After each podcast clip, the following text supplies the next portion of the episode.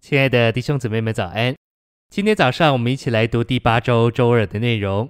今天的经节是哥林多后书五章九节，所以我们也怀着雄心大志，无论是在家或是离家，都要讨主的喜悦。以及十四到十五节，原来基督的爱困迫我们，因我们断定一人既替众人死，众人就都死了，并且他替众人死，是叫那些活着的人不再向自己活，乃像那替他们死而复活者活。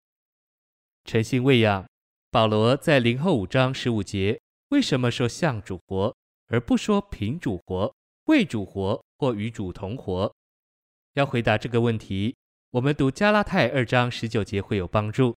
那里说：“我借着律法以及向律法死了，叫我可以向神活着。向神活着这句话很难解释，但其中的含义却很丰富。向律法活着，就是说我们在律法之下，受律法指引、管理，有履行律法的责任。向神活着，或说向主活着，就是说我们在主的指引、管制之下，愿意满足他的要求。”满足他的渴望，完成他所定义要做的。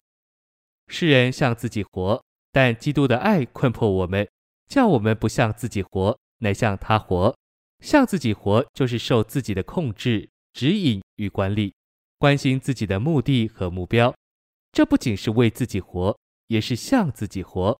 但已经成熟、预备好可以被提的使徒们，只有一个雄心大志，就是要向主活，以掏主喜悦。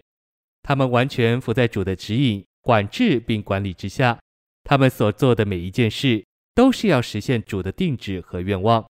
他们既是这样的人，就不像律法、自己或主以外的任何事物活着。信息选读：保罗并不像自己或像他的主人基督以外的任何事活着，他一直操练做讨主喜悦的事。他与那些犹太拉比大不相同，他们是向律法活着。所作所行都是向着律法。保罗是个成熟、预备好被提的人，他唯一的目标是要讨他主人的喜悦，就是他所等候要来的那位。保罗不是做什么工以讨主的喜悦，他乃是在日常生活的每一方面都向主活，以讨主的喜悦。照样，我们今天也不该讨自己的喜悦，乃该向主活，以讨主的喜悦。我们所做的一切都必须是向他做的。这是林后五章这一段最紧要的事。保罗在林后五章十四节解释说：“原来基督的爱困迫我们，因我们断定一人即替众人死，众人就都死了。